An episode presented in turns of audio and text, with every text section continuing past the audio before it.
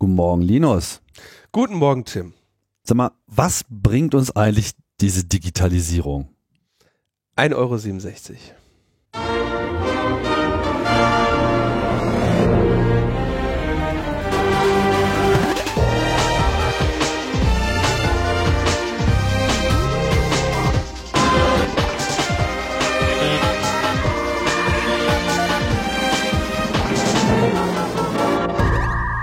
Logbuch Netzpolitik Nummer 4, 5, 6. Ihr merkt schon, es geht aufwärts. Ähm, vom, was haben wir? 14. 14. März 2023. Ja, genau. Es frühlingt ein wenig an in Berlin gerade. Mhm. Leicht. Mhm. Ich habe schon Krokus, habe ich schon gesehen. Mhm. Bienen, Bienen. Sind ja so Early Adopter, sind das ja. Ne? So. Äh, Das sind die ersten immer. Die Die machen. Frühling, bevor es cool ist. Genau, das ist so wie Lichtgestalt im Pionier. Ja. Der Krokus, Krokus. sozusagen, der sich immer zuerst reindrängelt und sagt, hier geht doch was. also, das müsst ihr auch mal alle machen. hier. Das ist doch kein Winter. Scheint doch die Sonne. Schlechtes Wetter ist nur, wenn man das denkt, dass das schlecht ist. Das ist eine Frage der Kleidung. Guck mal, was Ja, ich habe. alles eine Frage des Krokus. Ja, genau. Also, seit Krokusse. Mehr kann man dazu Ja. nicht sagen, ne? Nö. Und Was kostet ein Krokus? 1,67. Das ist ja kein Anreiz. nee, da kommen wir, Da kommen wir gleich zu. kommen wir noch zu, ne? Wir haben äh, Kommentare zu die Kommentare Oh ja. werden immer mehr zur Freude. ähm, inzwischen, wir haben teilweise sogar Kommentare, die keines der, der, der aktuell zirkulierenden Memes ähm, äh, berühren. Das äh, würden wir gerne abschaffen. Memes? Oder? Na, es muss mindestens, also zumindest eine Primzahlreferenz oder eine oder eine ähm, Doch, wie doch. heißen die Dinger? Da sind Doch. schon ein paar Sachen dabei. Ja, aber nee, aber es dürfen keine mehr, keine Kommentare. Achso, keine ohne, anderen dürfen mehr. So, es Ja. muss ohne Referenz läuft einfach mal gar nichts. Ohne, Ne? ohne Loopmuffe oder Primzahl wird der Kommentar hier nicht verlesen. Genau, fangen wir doch äh, an mit ähm, mit Packstut, der äh, schreibt, in den vergangenen Folgen sind die Begriffe Beutel, Tüte und Sack etwas durcheinander gegangen. Sie wurden teils gar kombiniert. Da in der aktuellen Folge ja schon die Frage nach dem Packstoff geklärt wurde, was ist Jute und warum sind es doch Baumwollbeutel, hier einmal die Definition zu den Packmitteln. Ein Beutel ist ein flexibles, vollflächiges, raumbildendes Packmittel bis 2700 Quadratzentimeter Zuschnitt. Tüten sind aus einem Zuschnitt gefertigte dreieckige Beutel mit Längsnaht. Dreieckig? Von einem Sack spricht man bei einem flexiblen, vollflächigen, beim Befüllen raumbildenden Packmittel, welches einen Umfang von mindestens 36 Zentimetern aufweist. Okay. Wer hätte gedacht, dass diese Verpackungsthemen in eurem Podcast mal relevant würden? Ansonsten besten Dank für eure Arbeit, auch für Interessierte aus der Verpackung, immer top aufbereitet. Ja, wir bemühen uns, die Themen auch richtig einzupacken für euch, ne? Egal, ob jetzt in Beutel, Tüte oder Sack. Aber das mit der Tüte habe ich nicht verstanden. Dreieckige Beutel? Tüte? Ist das Ja, dann wie- sozusagen, wo man so seine gebrannten Mandeln mitkriegt? Das ist eine Tüte Ja, oder was? das ist eine Tüte. Ach. Das heißt, Ja. die Plastiktüte im Supermarkt ist gar keine Tüte, das ist ein Plastikbeutel. Viel Spinnen, viel Oder krasser finde ich. Mhm. Wenn es keinen Umfang von mindestens 36 Zentimeter hat, ist es kein Sack. Kann ja nicht jeder kommen, weißt du? ja, mit den Säcken und so und den Beutel, das ist, äh, das ist wirklich ein Thema, ne? So. Mhm. Nicht, dass jetzt einer das überprüft und dann die Kängurus gar keinen Beutel haben. Uiuiui. Ja. Aber das ist schon, also das ist schon klar. Wir sind hier in Deutschland, da wird sowas klar durchdefiniert. Ich finde, das ist auch wichtig. Also, es ist so eine gute Definition, da habe ich wirklich was für übrig. Stell dir mal vor, es käme jetzt irgendwie jeder Sack des Weges daher und definiert das anders. Das ist doch völlig klar, dass man. Also, Windbeutel sind das doch. Kommen wir Okay, also zur nächsten das- Definitionsfrage. Ja. Elmar Yachi schreibt, es gab leider nie einen Opel Omega 1,6 Liter. Der kleinste Omega A hatte 1,8 Liter Hubraum. Der Omega B ging bei 2 Liter los. Keine dieser Zahlen ist eine Primzahl. Äh, zwei ist eine Primzahl. ja, also man muss schon, also wenn schon, wenn schon kritisiert, ne? Und das auch noch in einen Kommentar fassen, mein Freund, mein lieber Freund Elmar, dann, ähm, dann auch richtig, ne? Das äh, wird, ähm, wird dann, wird dann später nochmal bestraft. Kostet Bier. Ähm, aber offensichtlich gibt es kein Opel Omega 1,6 Liter. Wer hätte es gedacht? Habe ich mich vertan. Ja. Als Kadett. Das kann gut sein, weil das war so damals, war das so, äh, Omega war ja so Oberklasse, also der Versuch einer Oberklasse, so ein bisschen so größeres Fahrzeug und es wurde nie unter 1,8 Liter verkauft, sowas. Das, äh, 1,6 Liter, das ist ja so, ähm, ja, das war ja schon so ein, wie soll ich sagen, Kleinwagen. Ne?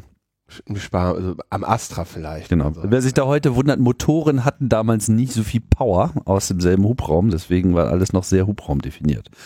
Heutzutage spielt das nicht mehr so eine große Rolle. Jetzt geht es sowieso demnächst nur noch um Kilowatt. Jetzt geht's nur noch um Windungen, ne? Wie, Mhm. viele, Genau. wie viele Windungen äh, da. Genau. Es geht- Hier geht es ja auch in der Politik geht's ja dann auch meistens um Windungen. Da muss man immer gucken, Ja, wie sehr sie sich wieder finden, um irgendwie eine sinnvolle Lösung zu vermeiden. Ne? Naja. Dann noch zum elektronischen Personalausweis beziehungsweise zur anonymen Altersverifikation schreibt Ja. Simon. Anonyme Altersverifikation ist tatsächlich ein Feature, das der NPA mit EID seit Beginn unterstützt. Aber den Leuten glaubhaft zu machen, dass sie ihren Ausweis an den Leser halten sollen, aber trotzdem anonym bleiben, halte ich für eine größere Herausforderung.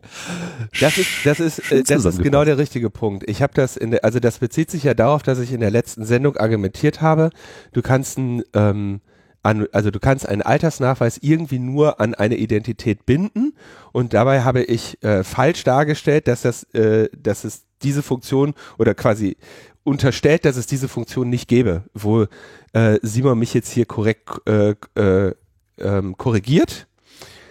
Das geht, ja, aber ne, das glaubt dir halt auch keiner, ne? Das, das ist das halt mal deinen Ausweis hin. Wir lesen den jetzt aus und äh, wir wissen aber nicht, äh, wir lesen nicht aus, wer du bist, wir gucken nur, ob du alt genug bist, ne? Mhm. Ähm, ich glaube, wenn ich das richtig erinnere, haben die das dann, ähm, gab es das nicht auch an Zigarettenautomaten irgendwann? Ja. Dass, dass die Aber geguckt gla- haben, dass aber ich man glaube, das- 18 ist? Ich bin mir nicht so sicher, dass das dass wirklich diese Funktion benutzt wurde, sondern ich glaube, es wurde Nee, nee, einfach nur, mit nur die, Geldkarte oder sowas gemacht, ne? ähm, ich glaube, es war, sagen wir mal, nur so dieses, du hast so ein Dokument, dann musst du so und so alt mindestens sein. So, Ja, ja, irgendwie so, sowas. so war das, glaube ich. Ne? Stefan erläutert das auch noch mal ein bisschen genauer. Aha. Der neue Personalausweis kann genau das, Altersprüfung ohne weitere Daten zu offenbaren. Und zwar nicht nur für 18, sondern für jedes Alter, ohne das Geburtsdatum zu verraten. Wie das geht? Erstens, der Service fragt den Ausweis, ob die Person vor dem Tag X geboren wurde. Zweitens, der Ausweis zeigt diese Frage an und fragt nach der PIN. Drittens, bei richtiger PIN antwortet der Ausweis ja oder nein. Also es ist natürlich nicht, dass der Ausweis eine PIN anzeigt, weil das kann er natürlich nicht, sondern ein entsprechendes Lesegerät. Ne? Ähm, beachte A, um das Geburtsdatum zu ermitteln, müsste der Service häufig fragen. B, die PIN bindet den Altersnachweis an die Person. C, jeder Service kriegt vom Ausweis eine andere zufällige ID zu sehen, die aus Servicezertifikat und Ausweiszertifikat generiert wird. Mehrere Services können untereinander die Daten nicht korrelieren. Bonus, die Echtheit der Antwort ist durch den Ablauf des Protokolls garantiert, sie ist aber trotzdem nicht signiert, deshalb kann sie nicht weitergegeben oder weiterverkauft werden. Super, ne? Also es ist erstens mal richtig schön erklärt, ähm, wie man es macht oder machen kann. Aber ich, ich, ich, ich weise kurz darauf hin, ja. Am Ende ist der Anker für diesen Nachweis der Ausweis. Und dass ich, äh, ähm, dass ich nachweise, dass ich auch die berechtigte Person bin, indem ich hier äh, in dem von Stefan vorgetragenen Ablauf auch die PIN eingebe. Ne? Das heißt, es funktioniert nicht, den, Person, den Ausweis einer anderen Person zu nehmen und äh, weil ich im Zweifelsfall die PIN nicht habe. Ähm, jetzt das Ganze also in irgendeiner Form loszulösen davon, dass einmal eine hoheitliche Stelle dir ausgestellt hat, das ist ein Dokument, mit dem du einen Altersnachweis gegenüber Dritten äh, und nicht gefälscht und so weiter, das ist eben auch nur mit einem Ausweis nach meinem Verständnis möglich. Ja, also irgendeine Blockchain-Lösung oder sonstiges müsste, muss immer daran gebunden sein, dass es noch diesen Nachweis gibt, dass ich auch die Person bin, der das ausgestellt wurde. Und dieser Nachweis ist am Ende darin verankert, dass irgendjemand mal festgestellt hat, dass ich auch wirklich diese Person bin. Insofern sehe ich nicht die technische Möglichkeit, das Gleiche, was Stefan jetzt hier zeigt, am Ende ohne Ausweis zu machen. Mhm. Und ähm, wo man jetzt auch noch mal schauen müsste, da bin ich etwas unsicher, ob ähm, weil er hat jetzt den Ablauf geschildert. Der Ausweis antwortet ja oder nein. Der Ausweis wird von dem Leser, wird er, weiß er auf jeden Fall das abfragenden Zertifikat und wahrscheinlich gibt es ja irgendeine Möglichkeit, dass der Service die I zufällige ID von diesem Ausweis kriegt, die aus Service-Zertifikat und Ausweiszertifikat generiert wird. Okay, also du kriegst eine ID, die zu dir gehört. Ähm, Jetzt stellt sich die Frage, wo, an welcher Stelle da jetzt am Ende verhindert wird, dass wenn dieser Service jetzt sagt, ich prüfe mal diese Signatur, nee, doch, mit der öffentlichen Signatur kann er die Prüfung vornehmen, ohne dass die andere Stelle tatsächlich weiß, dass ich es war, also die Ausweis ausgebende Stelle weiß, dass ich es war. Ja. Aber es ist am Ende das, das ganze Ding, ja, ohne Ausweis, ähm, kann man auch wieder bauen, es muss aber am Ende an den Ausweis gebunden sein. Also ich sehe da irgendwie, ehrlich gesagt, keine, ähm, keinen sinnvollen Weg nach vorne, das vollständig von einer Identifikation und damit am Ende dem Ausweis zu lösen. Ja, beziehungsweise also so richtig, ich meine, das Ding ist, jetzt, jetzt haben wir so eine, also was heißt wir? Ne? Wir haben es, ja. Genau. Staats, Staatsbürger haben das so, ne? Ich äh, verstehe ja immer noch nicht, warum eigentlich ausländische auf, also Leute, die in Deutschland wohnen, aber nicht Deutsche sind, warum die keinen Personalausweis haben. Das verstehe Hatten wir das schon mal, hast du schon mal das Feedback bekommen? Europakarte oder sowas. Deutschland. Ja, genau, also okay, wenn das äh, genauso funktioniert, also es bloß niemand, niemand weiß, wie man damit umgeht. Mhm. Niemand versteht, warum es eine Ausweis-App 2 gibt. Weil es eine ja. 1 gibt. Gab. Ja gut, aber wenn der hier, wenn El, Die war sagt, es gab ein Omega A und ein Omega B, dann kannst du doch auch nicht sagen, wieso heißt der B jetzt B? Den A gibt's ja nicht mehr. Ja, also kurz gesagt, äh, ich glaube, das wird sich alles erst in dem Moment äh, durchsetzen, wo es aufs Telefon kommt. Ja, alles, alles richtig. Ähm, aber das, da haben wir ja auch in der letzten Sendung darüber gesprochen, wenn es jetzt, also wenn die ID auf dem Telefon ist, dann machst du damit den Schritt in allgegenwärtige Identifikation und den Identifikationsvorgang oder auch den Altersnachweisvorgang ähm, in einem gewissen Maß kompliziert zu halten, trägt eben auch dazu bei, dass er nicht allzu oft angewendet wird. Ja, aber ich meine, leider dann eben auch nicht dann, wenn es mal wirklich angemessen wäre. Ja, du kannst also, gerne bei Pornhub mal vorschlagen, dass die diesen Prozess mit dir durchlaufen, jedes Mal, wenn du da ja. abends noch ein Filmchen gucken möchtest. Ja, klar. Also über die Gefahren müssen wir uns gar nicht groß unterhalten, aber das ist halt, äh, ne, Chancen und Risiken muss man immer so ein bisschen abwägen. Und bei dem beklagenswerten Zustand der Digitalisierung in unseren Breiten, ja, muss schon jetzt noch mal ein bisschen was passieren. Und Identity gehört nun mal leider zu den Enablern schlechthin für Digitalisierung. Ja, aber Tim, also ganz da, kurz, wenn ich dich noch da daran erinnern darf, ja. in welch, also du hast natürlich recht, aber wenn ich dich erinnern darf, wir haben über diesen Kontext gesprochen, im Thema Chatkontrolle und äh, Altersnachweis, um dich überhaupt, um überhaupt irgendwo einen Internet-Chat-Zugang äh, zu bekommen. Ja, also wir reden ja hier von äh, harten Einschränkungen und vollumfassendem Altersnachweis und Identifikation. Ähm, ich würde jetzt ungerne in dem Kontext die Diskussion aufmachen, okay, wie hebt man jetzt äh, ID in eine, in eine, ähm, in eine zeitgemäße, ähm, auf eine zeitgemäße äh, Ebene, ja. Sicherlich nicht, indem man da Privatanbieter reinholt und sicherlich nicht, indem man irgendwelche Blockchain-Technologien macht. Oder was, oder was sonst Mudo und seine, seine ja. Kollegen sich als nächstes nein, nein. ausdenken. Ne? Vollkommen klar. Nee, das ist eine, eine hoheitliche Geschichte und muss auch genau dort bleiben und ordentlich gelöst werden. Und ja. tatsächlich ist sie technisch bereits ansatzweise richtig gelöst. Die Basis dafür ist da. Es ist bloß noch keinem gelungen, das letzte Glied äh, in der Kette zu schließen. Es so dass es auch jeder nutzen kann. Und das ist ja, das ist, glaube ich, ja der, der, der, der, der, ja, die Falle, in der wir uns gerade befinden, dass wir nämlich eine Technologie vor vielen Jahren hier eingeführt haben mit der, mit dem NPA, dem neuen Personalausweis, der ja nicht mehr EPA heißen darf, weil die jetzt, jetzt die elektronische Patientenakte, mit dem NPA, ähm, wo wir feststellen, Junge, Junge, da haben sich Leute vor 10, 15 Jahren echt schon mal Gedanken gemacht, wie man, wie man sowas alles ordentlich löst. Ähm, ungünstigerweise, ja, damals noch nicht absehbar, äh, diese, äh, der Siegeszug des Smartphones, ja, ähm, in, in diesem Ausmaß. Aber zumindest können wir sagen, ja, pass auf, diese bestimmte Lösung, die ihr versucht, von hinten durch die Brust ins Auge zu bauen, die gibt es schon.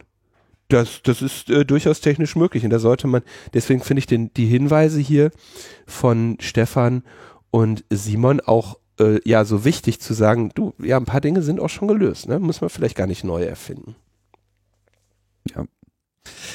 Was auch äh, schon gelöst ist, ist die Frage, was denn die beste Primzahl ist. Sicherlich eine Frage, die euch jetzt seit mehreren Folgen schon einfach Tag und Nacht beschäftigt. Dazu äußert sich Daniel und berichtet, Sheldon aus Big Bang Theory hat mal erklärt, was die beste Zahl ist, nämlich die 73. Die 73 ist die 21. Primzahl, ihre Spiegelzahl, die 37 ist die 12. Primzahl. Deren Spiegelzahl wiederum, die 21, ist das Produkt von 7 und 3. Es konnte sogar mathematisch gezeigt werden, dass 73 tatsächlich die einzige Zahl mit diesen Eigenschaften ist, die sogenannte Sheldon-Primzahl.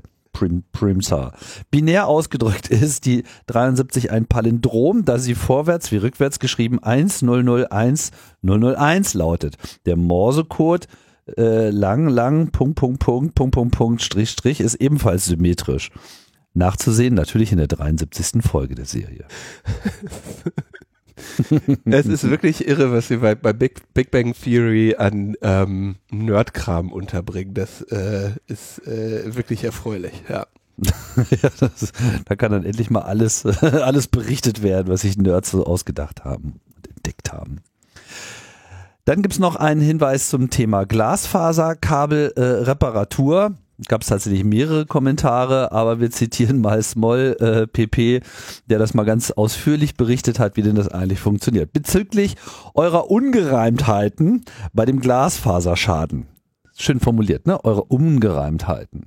Nicht, mhm. nicht gesagt, dass wir Scheiße erzählt haben. ja, das halt so. Das hat sich, hat sich nicht gereimt. Ja. Wir sollten mehr darauf achten, dass sich die Sachen, die wir sagen, reimen. ja. Wie in dem berühmten Gedicht, der Schüttelreim, der Schüttelreim, der reimt sich nicht, der reimt sich nicht.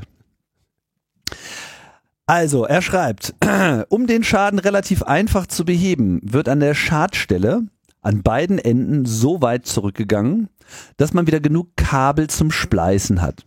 Man braucht in der Regel zwei bis drei Meter. Dort werden dann Muffen gesetzt und die Fasern eingelegt. Also ich, für mich ist eine Muffe jetzt etwas, was so quasi so für jede Faser so einen Slot hat, ne? Dass, dass die sozusagen in so einem geordneten Raum sind. So verstehe ich das. Nun verbindet man die beiden, oder was ist für dich eine Muffe? Linus. Ja. Ich google mal, mal, kurz. Also, also Muffe ist so ein Wort. Muffe ist ein Beutel. Äh, das, das, das, steckt man auf was anderes drauf. Ja, ne? ne?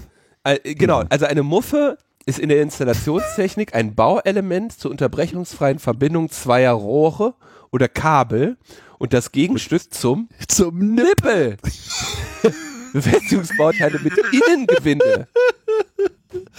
Be Moment, Tim, das ist ja nicht so einfach. Befestigungsbauteile mit Innengewinde, die mehr als zweimal so lang wie der Innendurchmesser sind, werden auch als Gewindemuffen bezeichnet.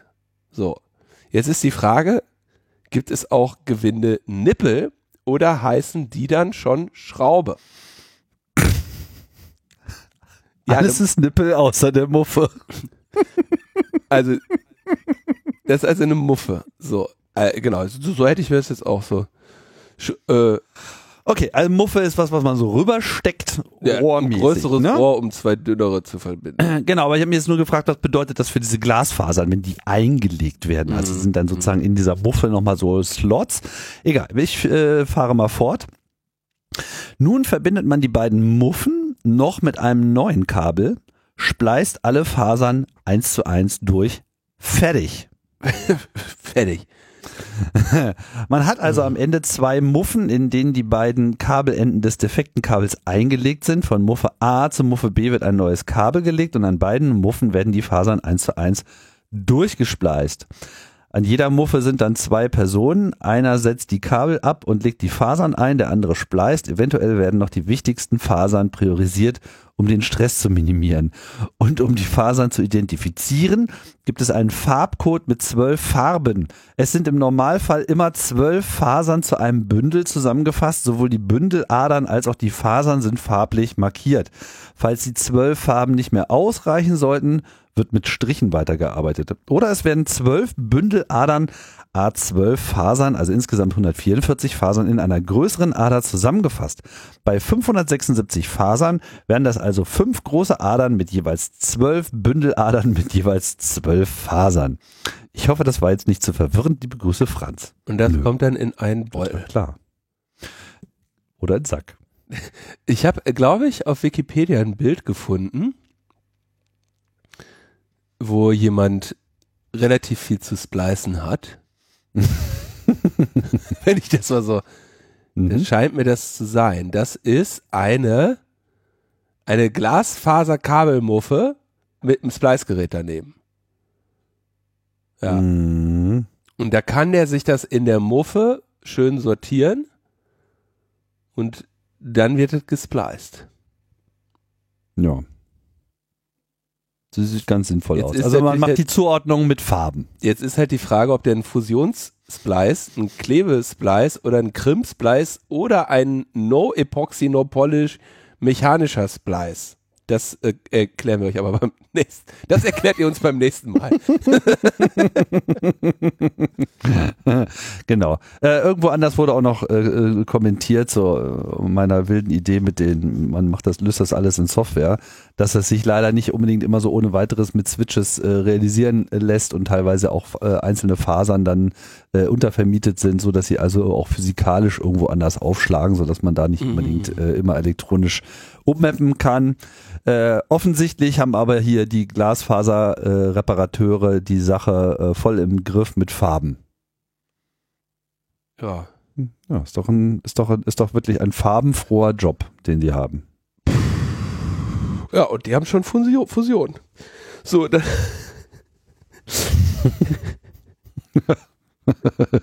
Kalte Fusion draußen Kalt. im November im bin Kram. mir nicht so sicher, ob die so ka- Okay, das muss jetzt auch ein Ja, Ende haben. Winter auf jeden Fall.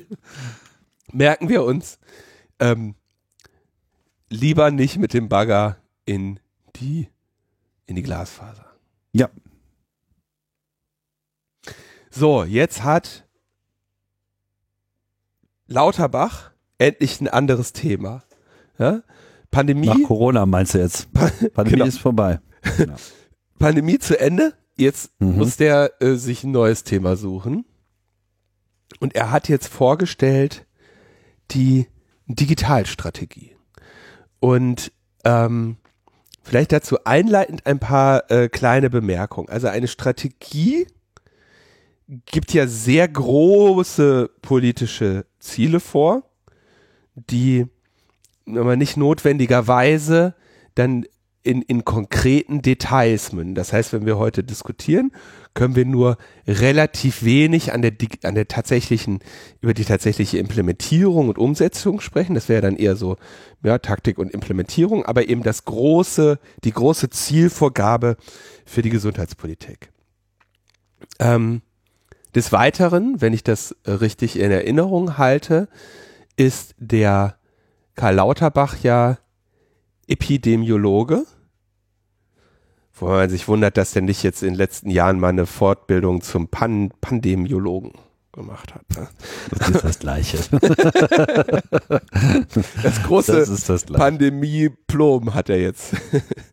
ähm, Pandiplom sozusagen. Pandem Pandip Pan Pandiplomierter Epidemiologe. So, der, ähm, und natürlich kann, kann man jetzt, wenn ein solcher Mensch jetzt Gesundheitsminister ist und eine Digitalstrategie macht, dann kann man sich, äh, kann man sich die Gedanken machen, dass er natürlich, äh, oder kann man sich äh, ausmalen, dass er die Datenbasis verbessern möchte, unter der seine äh, Wissenschaft natürlich die letzten Jahrhunderte oder Tausende gelitten hat, dass es eben, dass viele Daten dezentral irgendwo gibt, die wären sie der Forschung, stünden sie der Forschung zur Verfügung, äh, vielleicht ähm, sehr viele Studiendesigns vereinfachen würden, sehr viele medizinische Kenntnisse ähm, einfacher herbeiführen würden. Ja? Ähm, und das ist jetzt so ein bisschen der Hintergrund äh, oder scheint mir so einer der Schwerpunkte von Karl Lauterbach zu sein. Und zunächst einmal, wenn man jetzt alles äh, andere außen vor lässt, ja, da denke ich, dass da sicherlich ein sehr großer, ja, Datenschatz zu heben ist, weil wir, ähm, glaube ich, relativ wenig noch über die Korrelationen, Risikofaktoren von unterschiedlichen Krankheiten so kennen. Ne? Man weiß irgendwie, bestimmte äh, Lebensmittel oder äh, Genussmittel führen zu bestimmten Krankheiten. Aber da gibt es wahrscheinlich noch eine ganze Menge mehr. Ja? Ähm, wer sich mit Karl Lauterbach so ein bisschen auseinandersetzt, weiß ja, dass der Mann mehr oder weniger kein Salz zu sich nimmt, weil äh, übermäßiger Salzkonsum mit großen Krankheiten verbunden ist und so weiter und so fort. Ja? Und da gibt es sicherlich noch sehr viel mehr ähm, Wissen zu heben, wenn wir jetzt die Gesundheit verdaten. Und ähm, wenn man sich mal anschaut, wie jetzt einzelne Arztpraxen äh, Datenhaltung betreiben, dann äh, denke ich, äh, will ich eingangs schon mal sagen, das ganz große Problem scheint nämlich dort zu sein. Also in, wie schaffe ich denn jetzt mal eine, eine Datenvereinheitlichung überhaupt dafür? Ja, wenn die eine Zahnärztin, äh, was weiß ich, das so festhält und die andere so, dann kann ich noch so viele Daten an zentraler Stelle sammeln. Wenn ich kein Datenmodell habe, in dem sich das abbilden lässt, dann ähm, habe ich auch nicht die Erkenntnisse. Ja, das ist das große Problem der medizinischen Studie oder der medizinischen Meta-Analyse oder was auch immer, ist natürlich wie in jedem anderen Bereich auch, ähm, überhaupt erstmal ein Datenmodell zu finden, was alle relevanten Faktoren, die du untersuchen möchtest, auch abbildet. Und dieses also Problem ist nicht so, dass es keine gibt, ne? Ja, aber es ist jetzt auch nicht so, dass es jetzt keine Datenmodelle gibt für Krankheiten und so weiter. Ja, ja, da, ja, ja, richtig. Aber du musst ja, du, wir, du gehst ja genau davon aus, jetzt, wenn du davon, wenn du sagst, wir wollen hier Dinge untersuchen, von denen wir noch nicht wissen, dass sie Zusammenhänge haben, dann muss ich ja erstmal irgendwie andere dazu bringen, dass sie die erfassen. Ne? Also beispielsweise, klar kann ich jetzt von allen Menschen alle Diagnosen in irgendeine Datenbank packen und dann habe ich immer noch keine Korrelationen zu, was weiß ich, Risikofaktoren wie äh, Salzkonsum oder sonst was, ja, sondern nur Korrelationen zu anderen Krankheiten, die wiederum jetzt nicht allzu schwer zu, ähm, zu erforschen sind. Also ich will nur sagen, die vollständige ähm, oder die große Arbeit, eine derartige zentrale Datenfassung irgendwie überhaupt einem Gewinn hinzuzuführen, die, die würde auf jeden Fall noch vor uns stehen und die geht natürlich ähm, mit in, auch mit enormen Ineffizienzen einher. Ähm, wer sich erinnert, ich glaube, das hatte Flübke auch bei uns in der Sendung natürlich äh, dargestellt, als wir über die Konnektoren gesprochen haben. Im Moment ist die EPA mehr oder weniger sowas wie so ein, so ein Cloud-Speicher, wo PDFs hochgeladen werden. Ja. ja. Und das ist natürlich nicht das, was irgendwie jetzt die, die Forschungsideen eines Epidemiologen ähm, auch nur im, im, im entferntesten ermöglicht. Ja, also das meine ich mit, das ist der ungelöste Teil des Problems. Ja. Also eine reale Datenarchitektur, die quasi deutschlandweit oder im Idealfall natürlich Europa und weltweit äh, definiert ist und in Betrieb genommen werden kann und die halt die Anforderungen an Security, an Privatsphäre, aber eben auch an Forschung und Nützlichkeit und den Workflow des äh, Gesundheitssystems äh, das entsprechend alles berücksichtigt und im Idealfall optimal bedient. Ja, das wäre jetzt so die Idealvorstellung, der wird man natürlich nie. Ähm, ja gut, aber die wird man nie Strategie sollte natürlich eine Idealvorstellung sein. Was denn sonst? Sonst brauchst du ja gar nicht erst auf die Bühne zu kommen. Die setzen jetzt ein bisschen niedriger an und sagen, naja, also ähm, vielleicht haben wir schon mal einen Vorteil, wenn wir es schaffen, ähm, dass ein Mensch seine Diagnosen nicht bei jedem neuen Kontakt mit, mit einer Ärztin aus dem Gedächtnis zitieren muss. Ja, das ist, keine Ahnung, kommst, kommst zum Beispiel, sagen wir mal, der Rettungsdienst kommt. Ja, du, du bist bewusstlos geworden, Rettungsdienst kommt. Ja, und der weiß jetzt zum Beispiel nicht, dass du äh, Diabetikerin bist oder schon den dritten Herzinfarkt hattest oder solche Dinge. Ne? Also die medizinische Vorgeschichte im Notfall kann durchaus natürlich von Interesse sein. Ja, ist immer so ein Beispiel, was dann da jetzt auch angeführt wird, wo jetzt zum Beispiel auch Apple ähm, hat dem ja, glaube ich, so, du kannst äh, Medical Information hinterlegen zum Beispiel sagen, hier übrigens, ich bin Epileptikerin, ich habe, ich nehme regelmäßig Nitro oder sowas, ne? Das gibt's, glaube ich, ne? Notfallpass und sowas. Mhm. Mhm. Ähm, dann hatten wir hier auch schon mal das Feedback eines, eines Hörers, der sagt, ja, wenn man jetzt so chronisch krank ist und dann ne, zu vielen unterschiedlichen Expertinnen gehen muss die ganze Zeit und dann boah, kannst du jetzt, kann der Arzt sich nochmal bemühen, dass er jetzt das scheiß Röntgenbild nochmal der Ärztin schickt von der anderen Praxis und da hat er jetzt keinen Bock, da kriegt er aber, kriegt er nicht 1,67 Euro für, deswegen macht er das jetzt nicht, ne? Solche, ähm, solche Probleme, die gibt es auf jeden Fall alle und da gibt es sicherlich auch Potenziale, die man ähm, optimieren könnte, ne? Oder auch Voruntersuchungen und so weiter, ne? Impfungen, irgend so ein Kram, ja. Ähm, aber all das würde ja nur funktionieren, wenn diese Daten auch in irgendeinem sinnvoll strukturierten Format vorliegen. Also wenn ich jetzt sage, oh, hier ist der Patient, der Tim, der Tim kippt um, ja, und sagt, ich, äh, boah, mir ist, ich, mir ist ganz schummerig, ja. Jetzt kommt der Notarzt und sagt, so, jetzt müssen wir mal gucken, ja, wir mal in die Patientenakte. Und dann gibt's da halt so eine lose Blättersammlung von irgendwelchen Scans, die irgendwelche Leute zu irgendwelchen Zeitpunkten mal da hochgeladen haben und vielleicht dann noch strukturiert so ein paar ICD-Diagnosen, die der Tim über die Zeit gesammelt hat. Das hilft natürlich auch nicht wirklich jemandem weiter, ne? Nur um mal so zu sagen, was hier die, was, was hier die, die Aufgabe ist, die man ähm, angehen möchte. Ne? Und dass, dass, dass jetzt zu all dem natürlich noch gehören müsste, dass wir anerkennen, dass es hier um hochprivate Daten handelt, von höchsten ähm, Schutz, Schutzbedarf und Schutzanspruch mit mitunter katastrophalen Konsequenzen, wenn sie in falsche Hände gelangen. Das muss man ja einfach mal festhalten. Ja, klar. Und diesen beiden Ansprüche, ich glaube, da, da den beiden gerecht zu werden, und da sage ich jetzt spezifisch beiden gerecht zu werden, ist der Anspruch nicht, die gegeneinander abzuwägen und vielleicht zu sagen, der Datenschutz tötet uns alle. Wir müssen die Daten jetzt alle auf einen Haufen werfen und gucken können. Ne? Das, das sind ja beides keine, äh, einfach keine, keine, äh, wie würde man das sagen, verantwortungsbewussten Positionen in diesem Kontext. Und man könnte hier sicherlich eine sinnvolle Lösung bauen, die überzeugt. Jetzt können wir uns mal gucken, was kommt denn jetzt aus dem Gesundheitsministerium äh, für Ideen? Ja, zum Beispiel, wir möchten gerne die EPA für alle ermöglichen. Okay, als ich letztes Mal geguckt habe, war das bereits der Fall. Kann ich bekommen. Ja, ist für alle erhältlich bei Bedarf. Aber um, um deswegen führen sie ein Opt-out-Prinzip ein. Das bedeutet, wenn du nicht aktiv widersprichst, hast du eine EPA. Mhm. gut, kann man jetzt sagen, ob man, das war, glaube ich, auch diese Änderung war die, die dann auch dem Personalausweis irgendwann mal zur Verbreitung verholfen hat, ne? Weil so eine, was der Bauer nicht kennt, der Fred, der nicht äh, Mentalität äh, sich durchgesetzt hatte, mh, hm, kann man, ich weiß gar nicht, ob das so ohne weiteres geht, ne? Also, ähm, ehrlich gesagt, weiß ich wirklich nicht, ob, äh, ob man so einfach bei so krassen Datenhaltungen jetzt einfach ein Opt, äh, Opt-out-Verfahren machen kann.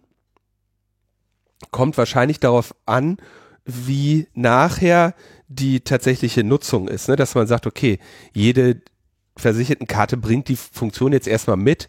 Du kannst erstens, du könntest sagen, du willst noch nicht mal die Funktion haben und du kannst aber auch im weiteren Verlauf immer sagen, du möchtest nicht, dass da irgendwas reingetan wird. Könnte, ist vielleicht möglich, ne?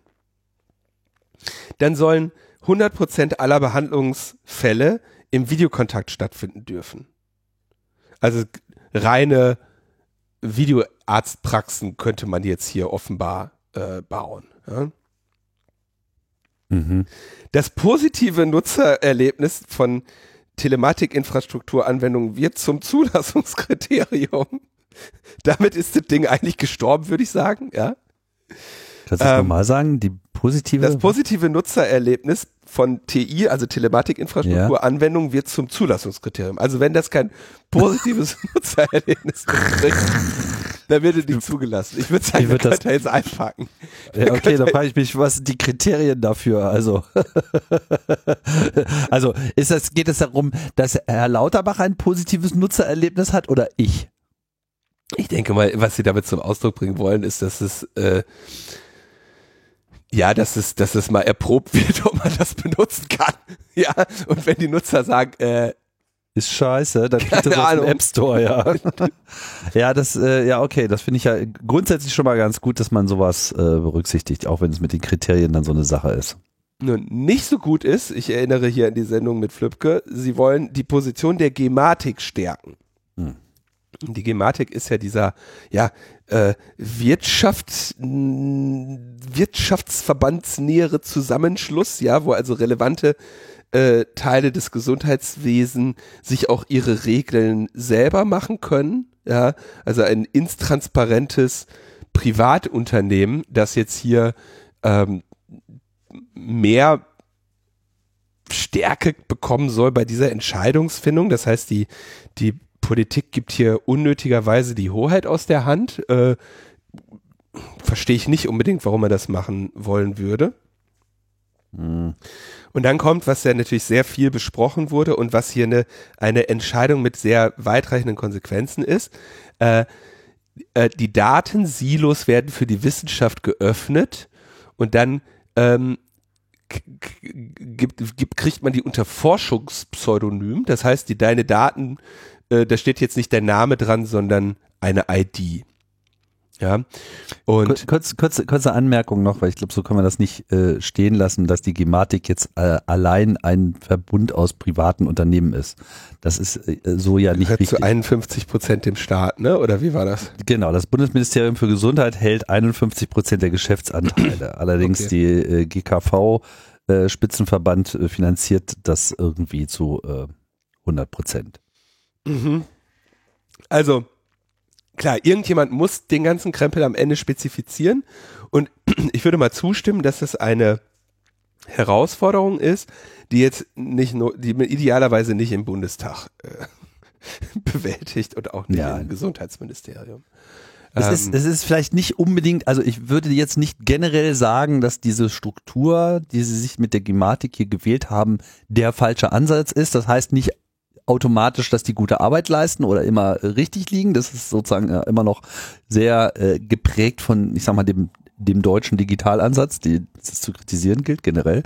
Mhm. Ja, das, äh, aber du könntest jetzt auch nicht so ohne weiteres irgendeine andere Struktur aus dem Ärmel ziehen, wo nicht am Ende äh, mehr oder weniger dieselben Personen äh, die Zielvorgabe wählen würden. Also ich glaube jetzt nicht, dass der politische Rahmen hier so generell so gewählt ist, dass es zwangsläufig zu schlechten Ergebnissen kommen muss, sondern ich sehe das halt hier dann doch eher noch so digital kulturell verankert, dass es äh, manchmal ein bisschen ruppig äh, vorangeht. Ich würde, ich würde äh, kurz noch eingreifen. Die, die Zielvorgabe wäre ganz gut, wenn die von der Politik kommt und die technische Realisierung gerne von der Gematik, wo eben die Leute sitzen, die es auch am Ende umsetzen müssen. Ne? Aber wenn wir uns an diesen Konnektorspaß erinnern, ne? wenn dann da Sicherheitsentscheidungen getroffen werden, äh, Geräte nicht zu updaten und lieber neue zu verkaufen, das ja. erschüttert natürlich äh, das Total. Vertrauen in dieses Gremium ähm, ja. enorm.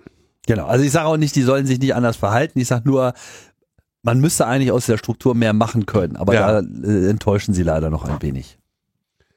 So, jetzt ganz kurz hier mit den, so jetzt, das ist ja der entscheidende Punkt. Jetzt sagt er, äh, jetzt kommt der Epidemiologe und sagt, hier, ähm, die, die Wissenschaft darf darauf zugreifen, aber das machen wir dann mit so einem äh, Forschungspseudonym. Also statt deinem Namen steht dann deine ID dran und jetzt, äh, jetzt dürfen die Leute, darf die Wissenschaft zur Forschung diese äh, Daten heranziehen. Ja, ähm, da wird sicherlich äh, tausende Details und so weiter geben, aber überhaupt das zu ermöglichen hat eine Konsequenz und das ist, da ich ja nicht weiß, was die Wissenschaft morgen erforschen will, ähm, und vor allem, weil ich nicht äh, weiß, welche Daten morgen in diese Akte kommen, dass ich eine, eine Struktur baue, die es letztendlich der Wissenschaft ermöglicht, auf diese Daten zuzugreifen. Und das heißt fundamental, die Datenhoheit ist nicht bei mir als Eignerin dieser Patientenakte. Ne? In dem alten, in dem alten ebenfalls nicht besonders guten System, ja, sagen wir, es hat eine ganze Menge Nachteile, liegt halt bei allen möglichen Ärztinnen und Ärzten irgendwelche Daten, ne, ich muss die im Zweifelsfall rübertragen und so. Also auf jeden Fall fehlende Effizienz. Auch da habe ich nicht so wirklich die Datenhoheit, aber ich weiß zumindest, meine Daten, die bei der einen Zahnärztin liegen, die finden nicht ihren Weg irgendwo anders hin, äh, ohne dass ich die persönlich darüber trage. Und die finden erst recht nicht irgendwie ähm, äh, sich in Forschungen, äh, in, in, in, in Forschungen wieder, wo dann auch noch von mehreren Ärztinnen, bei denen ich war, die Daten zusammengetragen werden. Und da bin ich jetzt irgendwie skeptisch, wenn das nämlich ermöglicht wird, dann heißt es, der eins, das heißt, es ist technisch möglich, diese Daten äh, zusammenzuführen und dann zu pseudonymisieren, ähm, dann äh, in dem Moment, wo es technisch möglich wird, ist alles, was mich davor schützt, dass das irgendwelche anderen tun, ja nur noch äh, das Gesetz. Und das wird ja regelmäßig gerne geändert. Das heißt, äh, erweiterter Zugriff oder äh, weitere Stellen, das ist dann halt so ein Pharmakonzern, macht dann jetzt Forschung und so. Das ist alles ähm, dann nur noch wenige Schritte entfernt. Was ich vor allem sehe, ist, wenn da jetzt statt deinem Namen eine ID ist, schön und gut, aber mit dem Aggregationsniveau ähm, wird Anonymisierung eigentlich unmöglich. Was heißt das? Was meine ich damit? Ähm, Nehmen wir als Beispiel ähm, männlich Geburtsdatum Berlin. Ja, da werden in Berlin für jede oder weiblich Geburtsdatum Berlin jeweils nur noch relativ wenige Personen ähm, zur Verfügung stehen. Ja, wenn du jetzt dann auch noch siehst, aha, das war die äh, Hausärztin in Charlottenburg, die diese Daten hier beigetragen hat in die, in die Akte, dann hast du im Zweifelsfall schon die Möglichkeit zu einer eindeutigen Identifikation der Person. Also bei unstrukturierten Datenmengen, die da irgendwie reingeworfen werden und irgendwelchen PDFs und hast du nicht gesehen, wird so eine ID mit Sicherheit nicht dem Anonymisierungs- oder auch nur Pseudonymisierungsversprechen, was da gemacht werden soll, gerecht werden können.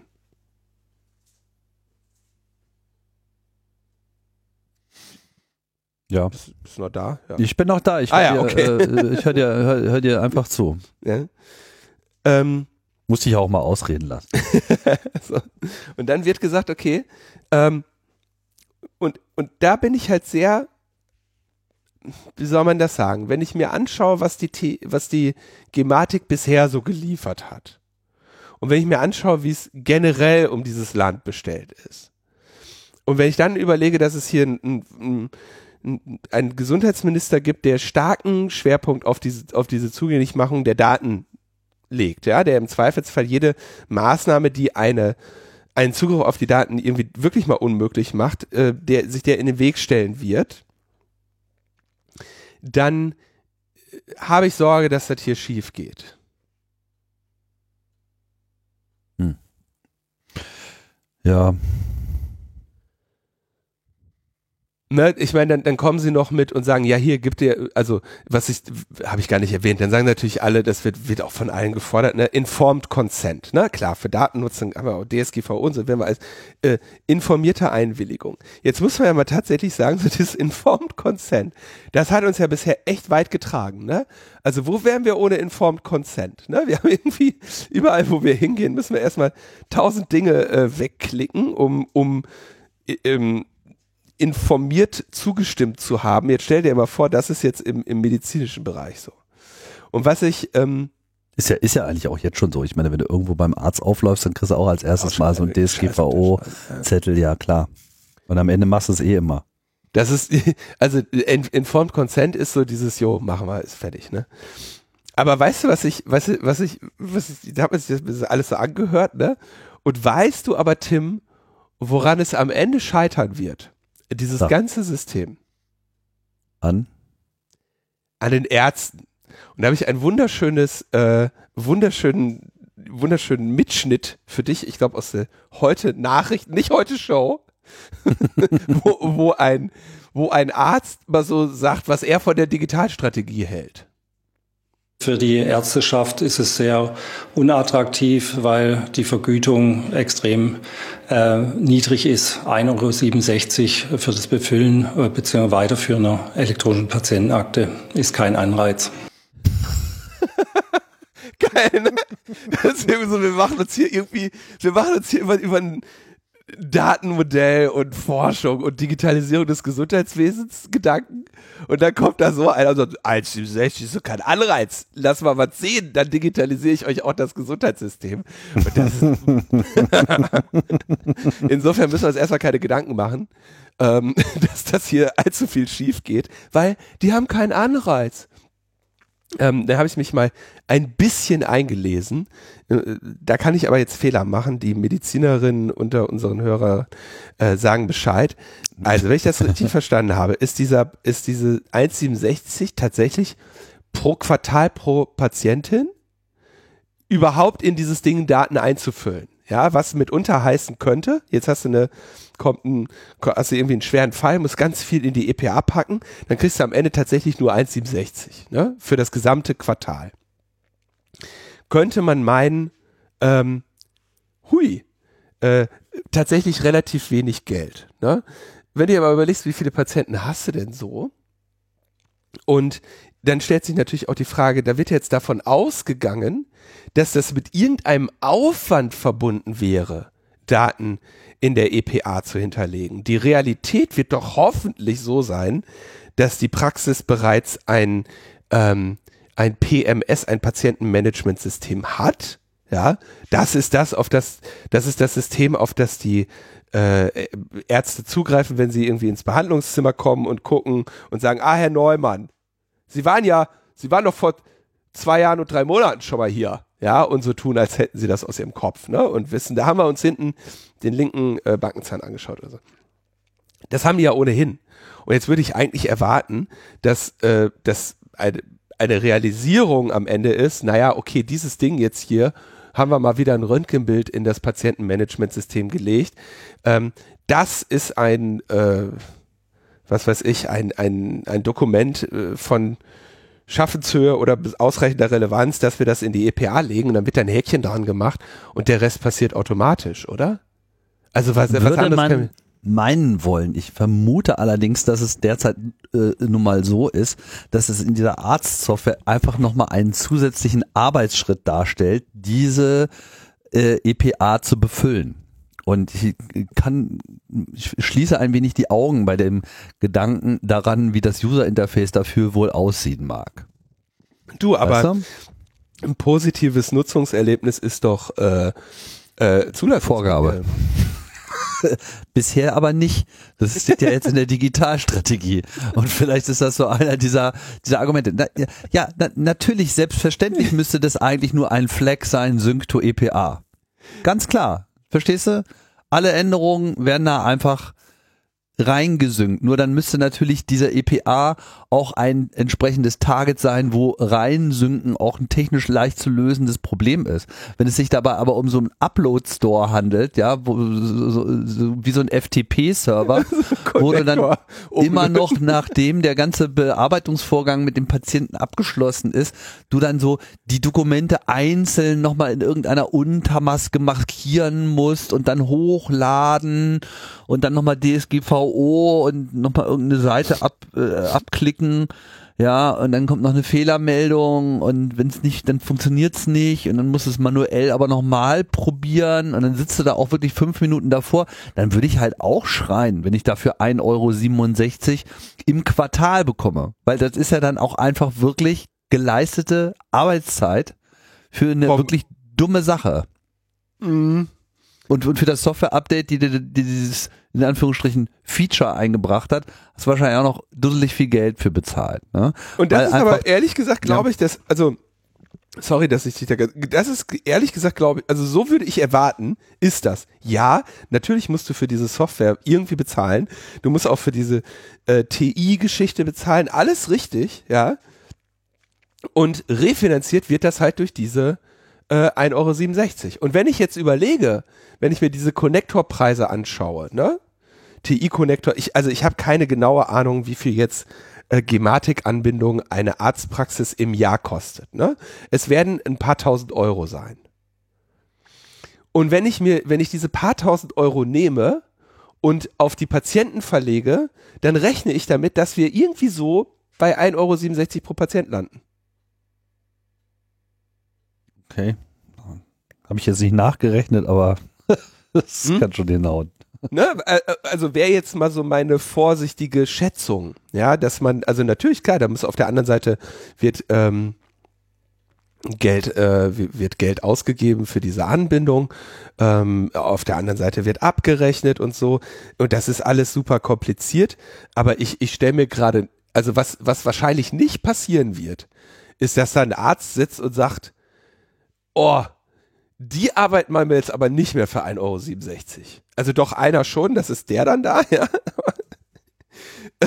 Also ich, ich keine Ahnung, ich, vielleicht bin ich da auch ähm, selber so ein bisschen, also so das kein Anreiz, diese, diesen, diesen Satz finde ich, ähm, Ja gut, ich, ich versuche das zu interpretieren aus der aus der äh, Erfahrungswelt von Ärzten. So und wenn ich, äh, wir haben ja auch schon Kommentare äh, dazu bekommen im Blog, aber auch so hintenrum immer mal wieder so äh, Berichte aus der Arztpraxiswelt, die dann einfach von von ihren ähm, Phobien berichten, die sie entwickelt haben über die Zeit im Umgang mit ihrer Praxissoftware, weil die einfach äh, nicht up to date ist und ihm einfache Dinge nicht leicht macht. Und wenn das dann halt so ist, dass es ihnen das nicht leicht macht, dann kann ich auch so eine Klage verstehen. Würde ich ja auch beklagen. Beklage ich auch, wenn Software scheiße ist und einfache Dinge schwierig sind und wenn man sie oft machen muss, hast du die ganze Zeit das Gefühl, weißt du, was ich mache, wenn das ich ist, das eine ist so ein bisschen habe, wie, das ist so ein bisschen wie Diesel vorglühen im Auto, weißt du? Das, das willst du auch nicht mehr machen. Ja, genau, deswegen, aber weißt du, was ich mache, wenn ich so eine Software habe? Wegschmeißen. Ich kaufe eine andere. Ja. Ja, aber das Problem ist, du kannst nicht mal eben die Praxissoftware von, in deiner äh, Arztpraxis von heute auf morgen austauschen und zweitens, die andere ist ja auch scheiße. Also ich glaube nicht, dass sich das äh, viel gegenseitig nimmt und dass es da irgend- irgendein Produkt gibt, was total überzeugend den Markt abräumt, weil äh, alle Ärzte sich die Finger danach lecken. Ne? Ist halt einfach so eine Branche, und ich will das jetzt auch gar nicht so abwertend sagen. Ich bin mir so relativ sicher, dass die Softwarehersteller da auch äh, am Kämpfen äh, sind, weil sie sich natürlich auch in einem Bereich befinden, der eben durch diese gesamte Gesetzeslage und durch diesen schwerfälligen Standardisierungsprozess auch unter Anforderungsdruck stehen, ja, und ähm, vielleicht teilweise einfach auch durch die Spezifikationen zu vollkommen bekloppten Benutzerführungen gezwungen werden und es gar nicht Mhm. einfacher machen können. Also da weiß ich jetzt auch wirklich zu wenig. Das ist jetzt, das ist jetzt einfach alles Mhm. von mir so ein bisschen äh, in die Welt gerendert, wie, was ich mir so, was ich schon wo, woanders gesehen habe. und, und teilweise auch im medizinischen Bereich, aber so, so generell aus der Software, äh, die sich in äh, einer Domäne abspielt, wo einfach die Anforderungen stark sind. Und du wirst es ja selber auch kennen, allein schon Anforderungen von Unternehmen, was sie meinen, was sie selber brauchen, die dann von Leuten gemacht werden, die diese Prozesse gar nicht so richtig verstehen, bringt dann Dienstleister auch in Rage, die es einfach mal eben mal so richtig ordentlich machen würden, aber steht ja im Pflichtenheft, steht ja was anderes drin. So, und so dreht sich das halt alles im Kreis. Das ist einfach jetzt nicht so ein Bereich, der sich mal so eben äh, entwickeln kann und der eben dadurch, dass er auch so ein super vertikaler Markt ist, also damit meine ich äh, extrem auf eine Branche äh, und ihre Bedürfnisse zugeschnitten, gibt's da jetzt auch nicht so viele Anbieter, plus eben den äh, begrenzten Spielraum, den du einfach durch regulatorische Vorgaben hast. Und das macht es natürlich dann auch schwierig, dort kreativ äh, modern am Start zu sein. So, ne? Dann haben alle PCs, das kommt noch dazu. Also wie, wie willst du da, wie willst du da was erreichen? Das ist doch alles. Arsch. Die PC ist das kommt noch dazu. Das ist doch alles Windows-Software. Äh, ich finde das sehr, ich finde aber sehr gut, dass du da schon so klassische äh, äh, Robotsche äh, Philosophie mit reinbringst, dieses woanders ist auch das ist scheiße. auch scheiße. so ist es doch. Sag mir, wie es ist. Oh, schön. Ja, das ist übrigens, geht übrigens, äh, ich glaube, woanders geht auch scheiße. Ich meine, das ist einfach Straßenweisheit, aber ähm, geht so ein bisschen auf Frank Gose zurück, der mit äh, Jochen Meimsheimer vielleicht heute in der Sendung noch vorkommen könnte. Oh. Ähm, ja, ich, ich tue mich jetzt, also ich, ich würde sagen, für, von dem, was wir bisher gesehen haben, von der, von der Gematik und was, und, und, und in diesem Land, so mit Digitalisierung und so, habe ich den Eindruck, dass wir vielleicht noch nicht so reif sind, diese Entscheidungen jetzt zu treffen. Weißt was ich meine? Also so, ich habe irgendwie den, ich, ich könnte mir sogar vorstellen, dass, dass es einen verantwortungsvollen Weg gibt, diese Ziele zu erreichen, technisch, ja. Und ich glaube auch, dass es sogar Menschen möglich wäre, ja, so eine elektronische Patientenakte mit, die, die Patientin hat die Hoheit über diese Daten. Es kommt nicht dazu, nicht ohne ihre explizite Einwilligung dazu, dass äh, Forschung stattfindet und dann wird äh, vielleicht auch mit so skurrilen Dingern, ja, wie das dann zum Beispiel in der U-Bahn st steht, so, nehmen Sie an unserer Studie teil. Äh, scannen Sie diesen QR-Code mit Ihrer EPA-App und äh, äh, klicken Sie, äh, ja, ich will, ja, und Sie kriegen 20 Euro auf ihr äh, EPA-Konto. Da können sie, die können sie beim nächsten Mal beim Arztbesuch in Igel-Leistungen sparen sie die, kriegen sie Herzchen an der Theke. So, ne? Könnte ich mir kann man ja alles machen, ne? Ich glaube, dass das, dass das so eine, dass es technisch sogar möglich wäre, so etwas zu bauen und ähm, in ordentlich und gut. Ich, ich traue das nur irgendwie diesem Land nicht zu. Ja, und erst recht so. nicht unter einer, ähm, unter einem, ja, dieser, dieser Hauruck-Mentalität, die in diesem Sektor notwendigerweise und auch berechtigterweise natürlich äh, herrscht, dass man jetzt sagt so, nein, keinen Tag mehr weiter so, jetzt digitalisieren, gib ihm. Ja, das wird ja eh schon alles die ganze Zeit von, von Dr. Lips und was nicht alles überholt. Diese ganze Branche ist sturmreif, ja, da kommt jetzt irgendwann mal jemand und macht, macht was, ja.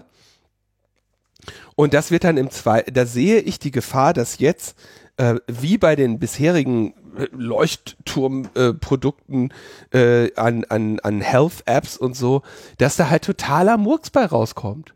Ja, denk an die Digas, diese digitalen Apps da. Das ist auch wieder ein Kappes, ne? Was also, was die Zerforschung sich, wann war das vor ein paar Monaten äh, mhm. angeschaut hat, ne? Und jetzt kommen die und sagen, jawohl, ähm, krempeln wir mal die Ärmel hoch und klimpern äh, was Schönes auf der Tastatur zusammen. Entweder entweder landet das in irgendeiner nicht funktionierenden Versenkung oder das wird jetzt alles von irgendeinem Studenten in, in, in PHP geschrieben. Und irgendwo dazwischen sehe ich halt nichts, weißt du? Das heißt, ich gucke da mhm. drauf und denke mir so, oh, Junge, Junge, wir können auf diesem Sand diese Sandburg noch nicht bauen. Also es ist, meine, mir hat gerade jemand irgendwie, der äh, aus Deutschland kommt, in, in Holland lebt, irgendwie von seinem äh, Arzt Realitäten dort berichtet. Und da ist das genauso, wie man das haben will. Weißt du, da hast du Natürlich. da einfach da, äh, elektronisch alles zentral gespeichert, wechselst den Arzt, sie wissen schon irgendwie Bescheid. Du kriegst dann irgendwie, brauchst dein Medikament irgendwie verlängert, da, da, da, da klickst du dir irgendwie online und dann äh, kriegst, kriegst du das an einem Medikamentenautomaten am, an der Apotheke ausgegeben, wenn du da mit deiner Karte rangehst. Das sind ja einfach Vorstellungen, da, da, da denkst du ja, da sind wir in zehn Jahren noch nicht. Ja, so, das ist das eine. Das, also erstens gibt's schon in Europa. Ich weiß jetzt nicht überall und so weiter, manche Länder sicherlich auch äh, anders oder genauso schlimm wie Deutschland, aber es, definitiv gibt's bessere Vorbilder, die das irgendwie gelöst bekommen und das halt auch in einem europäischen Datenschutzrahmen. Ja, das kommt ja noch dazu. Uh. Und außerdem ähm, sollte mal jeder sich mal kurz so über sein Smartphone äh, neigen, was dort schon alles an Health-Standards äh, implementiert worden ist in den letzten Jahren. Ne? Also gerade äh, hier so die ganze Health-Implementierung von Apple auf dem iPhone, wo ja auch tonnenweise Daten schon gespeichert werden können, das folgt selbstverständlich äh, all, äh, also internationalen Standards. Also das, das ist sozusagen jetzt nicht nur so wie Apple das macht, sondern das basiert tatsächlich auf äh, akzeptierten internationalen Austausch- und Datenspeicherstandards. Und das ist natürlich ohnehin die Infrastruktur, die wir äh, letzten Endes integrieren müssen. Sprich, ich denke, dass die ganze Digitalisierung über kurz oder lang ohnehin von diesen Geräten definiert werden wird.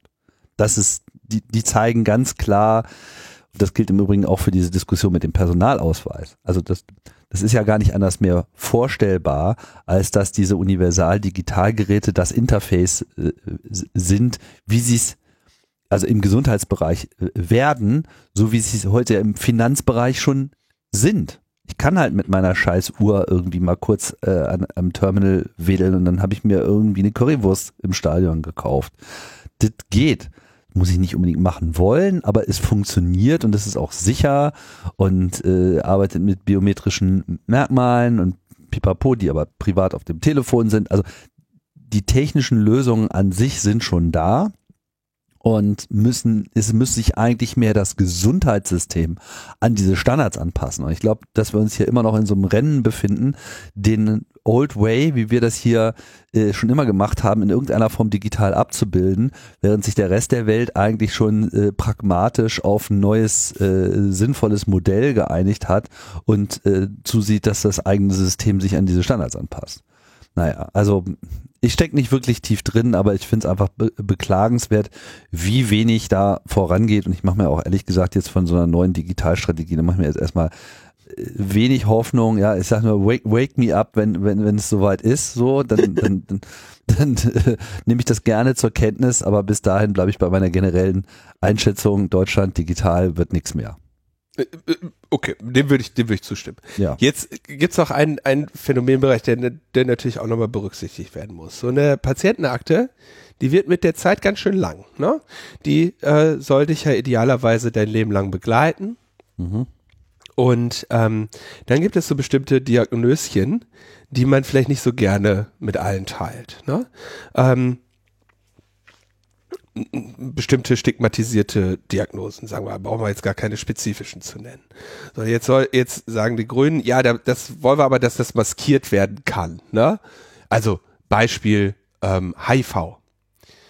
So, jetzt ist andererseits ist das natürlich ein, das ist eine Information, ja, dass du äh, HIV-positiv bist, die potenziell vielleicht jeden Arzt interessieren sollte, der mit dir hantiert, ne? Ähm, wenn es irgendwie zum äh, zu Blutkontakt oder sonstigem käme. Ja? Ähm, das heißt, diese Idee, wir lassen jetzt hier Sachen drin maskieren, die klingt für den Einzelfall, also für den einzelnen Fall immer total ähm, naheliegend und sinnvoll, bis dann der Moment ist, in dem du das vielleicht ähm, nicht wo es dann nicht wünschenswert ist, dass es maskiert ist. Ne? Ähm, psych psychische Erkrankung. Ne? Riesending. Stell dir mal vor, jeder Arzt, den du besuchst, äh, weiß sofort, keine Ahnung, vor 27 Jahren bist du schon mal mit einer äh, mit einer mit einer manischen Phase aufgefallen oder vor drei Jahren hattest du äh, längere Zeit Depression oder du nimmst jetzt noch Antidepressiva. Ja? Der, der, äh, was du dem erzählst über deinen Zustand, äh, wird ja potenziell ähm, automatisch gefärbt sein von dem Eindruck, den er jetzt von die, durch diese andere Diagnose von dir hat. Und auch da entstehen wieder so, äh, ne, also über die Jahre stigmatisierende Dinge in dieser Akte sammeln. Da entstehen auch wirklich, glaube ich, Herausforderungen, die noch nicht ganz klar sind. Ja gut, aber das ist natürlich auch eine Unterstellung, dass solche Informationen bei Ärzten dazu führen, dass du dann automatisch in einer Stigmatisierung äh, landest. Also ich würde mal meinen. Das ist keine Unterstellung, das ist eine Realität. Ist ja, aber das äh, ist, ist die, ist die Bedrohung durch eine, also ist diese, ist die Möglichkeit einer solchen Stigmatisierung, die ja nicht, das, das kannst du jetzt für wahrscheinlich halten, aber es ist nicht auf jeden Fall so, ne? Ähm, besser als ein Unwissen über deinen kranken äh, Vergangenheit. Ich, ich wollte meine, gerade ich, nicht ich, sagen, dass das einer von beiden, das ist genau die Abwägung, ja. In, ja, ja. In, das kommt halt drauf an, wem ich also da jetzt gerade gegenüber Ich, ich habe zum Beispiel das Problem, ich weiß nicht, ob dir das auch so geht, aber ich habe ja keine elektronische pa Patientenakte mein Leben lang geführt. Ich habe gar keine Patientenakte.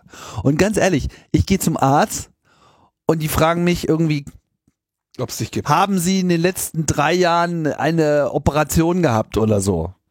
Ich so, äh, pff, mal nachdenken.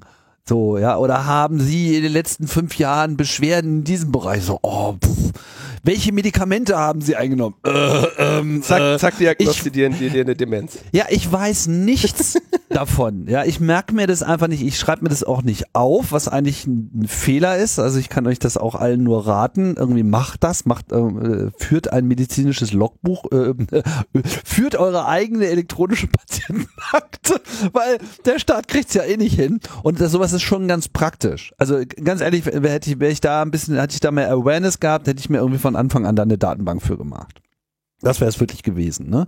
Weil das kann schon hilfreich sein. Auch so bei der, bei der Eigendiagnostizierung. Ich vergesse auch manchmal bestimmte Maläsen. So, die ich habe. Dann bin ich beim Arzt. Ist, gut. Noch irgendwas. Also wenn du die vergisst, ist doch in Ordnung. Dann ja, ne, so Sachen, die nur ab und zu auftreten und so. Und dann, dann hast du mal deinen dein Arzttermin und dann so, ja, ist noch irgendwas? Ja, so, nee, sonst ist eigentlich alles in Ordnung. Und in dem Moment, wo ich zur Tür rausgehe, denke ich mir so, aber ah, ja noch dit und dit und das, das wolltest du nochmal ansprechen und so weiter. Alles so Sachen, wo du nicht weißt und so, weißt du?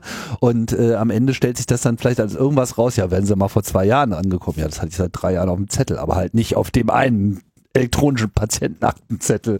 Ja, es wäre ja auch ganz gut, wenn man das selber trimmen könnte, wenn man sozusagen auch selber sozusagen seine seinen eigenen so einen Beobachtungsbefund, so eine Selbstbeobachtung auch einfach in so einen Logfile reinschreiben kann, damit das dann auch einfach schon da und reproduzierbar ist. Ich denke, damit wäre allen geholfen.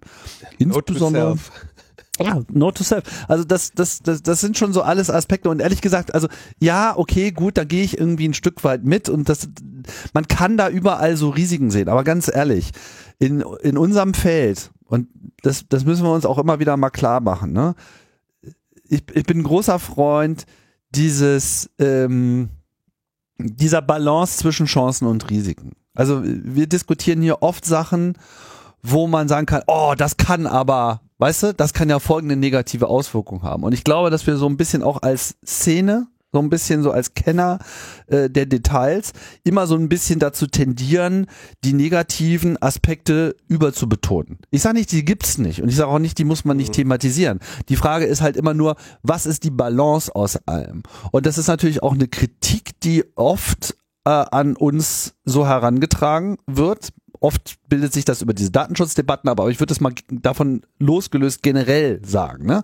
Du hast ja immer so dieses Problem, in dem Moment, wo du irgendwas besonders gut kennst und das ist so deine Domäne, dann kommt man schnell so mit, ja, aber habt ihr denn das bedacht und ihr kennt euch ja da nicht aus und so weiter. Und so ist das wahrscheinlich überall, in der Pferdezucht oder im, äh, äh keine Ahnung, also e, egal in welches Feld du reingehst, wenn du zu den Experten kommst und dir denen irgendeinen Plan vorstellst, wie du in einem bestimmten Bereich Verbesserung einführen willst, dann kommen sie alle äh, mit ihrem Bedenkenträgertum und sagen so, ja, aber man, ich, das könnte ich mir aber tausend Szenarien vorstellen, wo das in die Hose gehen kann.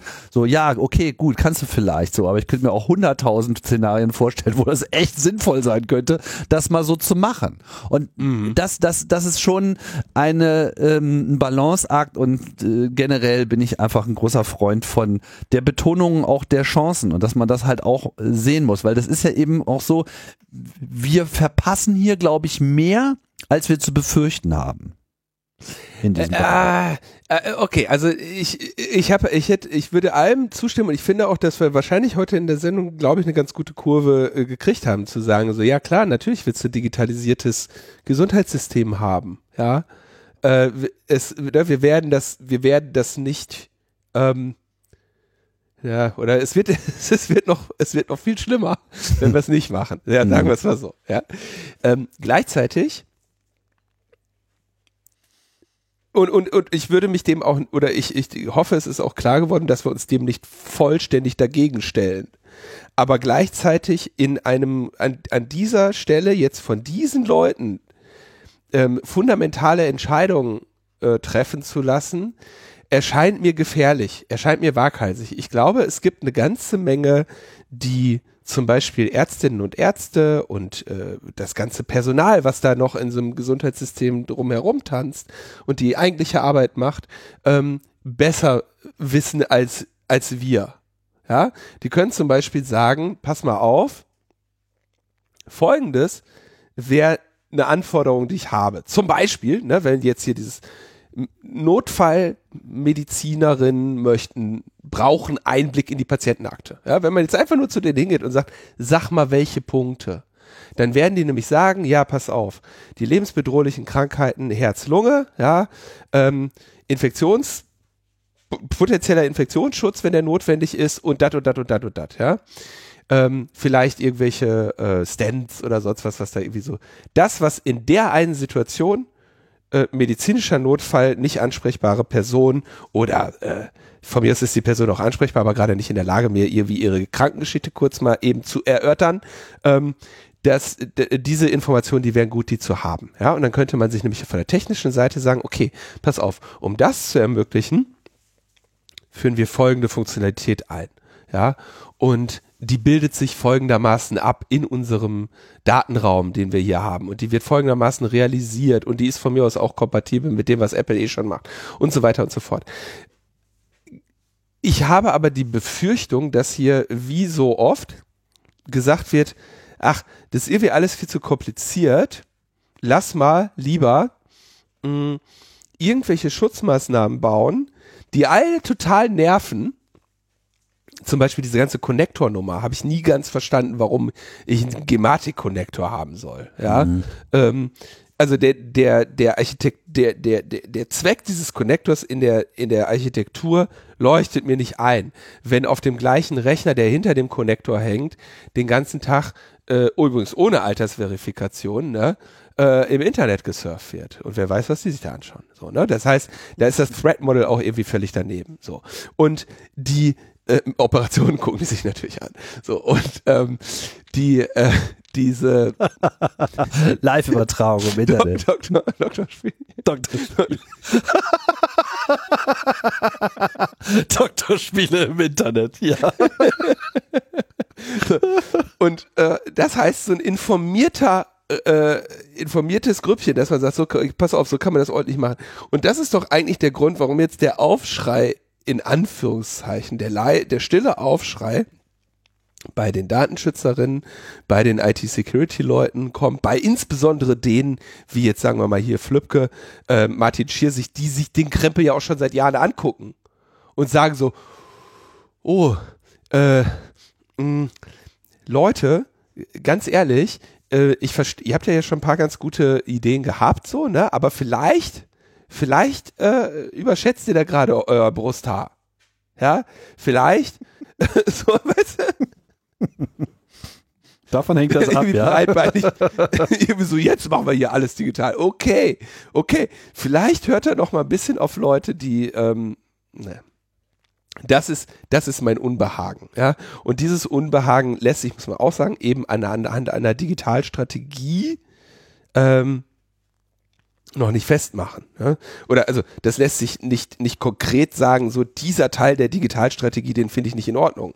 Ich kann mir nur vorstellen, dieses mit dem Daten werden der Wissenschaft zugänglich gemacht, da sehe ich ein großes Risiko, dass da halt das, äh, das Kind mit dem Bade ausgeschüttet wird, statt vielleicht moderne Technologien äh, zur Anwendung zu bringen, die es wirklich vielleicht ordentlich ermöglichen würden. Aber davon höre ich hier wenig. Ne? Hm. Das wäre äh, meine diplomatische äh, Positionierung zu diesem Sachverhalt. Wollen wir dann mal weiterkommen in unserer Jo, Themenliste? machen wir. Also wir haben, es gibt das gleich, die gleiche Diskussion, das ist ja, auch- das ist ja auch das Schöne, gibt es auch nochmal auf EU-Ebene, ne? deswegen prischt Deutschland jetzt hier schnell vor, um noch schnell irgendwie eine Strategie zu haben. Mhm. Ähm, zum European Health Data Space soll das ja dann auf, äh, auf europäisch, äh, europäischer Ebene irgendwie äh, zusammengepresst werden. Dazu positioniert sich EDRI. EDRI hat da ja ein, ein, ein Forderungspapier, ja, und zwar die äh, äh, Make the European Health Data Space serve patients and research. Great again. Ähm, ja, Great Again ist natürlich. äh, so, was sagen Sie? Erstens, Sie ähm, für die Weitergabe von Daten ähm, muss auf jeden Fall Consent gegeben werden, also die Informed Consent, gut, ja. Ähm, begrenze die Definition, was ähm, Gesundheitsdaten sind, ja, also sie, sie kritisieren, dass sie zu breit diese Definition ist ähm, und sagen so, die Definition von Gesundheitsdaten soll ähm, eingeschränkt werden auf das, was tatsächlich direkten Bezug zur Gesundheit und medizinischer Pflege hat. Ähm, ökonomischer Status, sozialer Status, professionelles Leben dürfen nicht mit äh, da rein definiert werden. Ähm, die erlaubten Nutzungsarten sollen präzise und legitim definiert sein. Ja, dass man eben sagt, nicht so zu Forschungszwecken darf darauf zugegriffen werden, sondern zu in diesem Fall, ja, das Ergebnis muss sein, ne, irgendwie, dass es also klar ist, nicht kommerzielle akademische Forschung mit nicht proprietären Forschungsergebnissen, ja, wäre mal so ein Mindest, äh, äh. Dann natürlich muss die Datensicherheit eine Top-Priorität sein. Tut mir leid, natürlich, ja.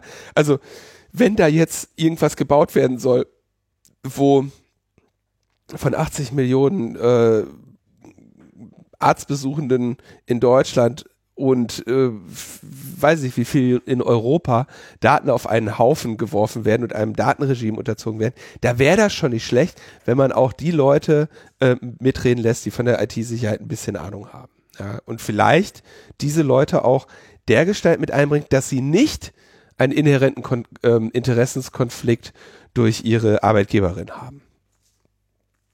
Okay, also auf EU-Ebene haben wir das auch. Kalisi wird uns da sicherlich äh, in den nächsten Folgen nochmal drüber informieren. Hm. Kommen wir zu den noch schlechteren Nachrichten. Hm. Was denn? Ja. Ähm,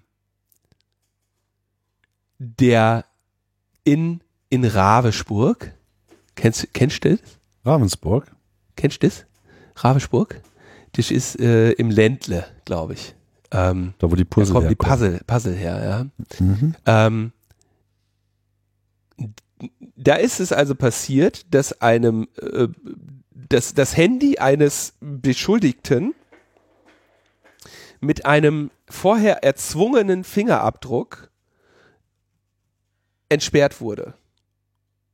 Und Mhm. zwar haben sie einen Verdächtigen gehabt und haben gesagt, ah, okay, im Rahmen einer erkennungsdienstlichen Maßnahme nehmen wir jetzt mal einen Fingerabdruck von dem und dann, aber das haben sie begründet mit der erkennungsdienstlichen Maßnahme. Jetzt hatten sie aber nun mal den Fingerabdruck.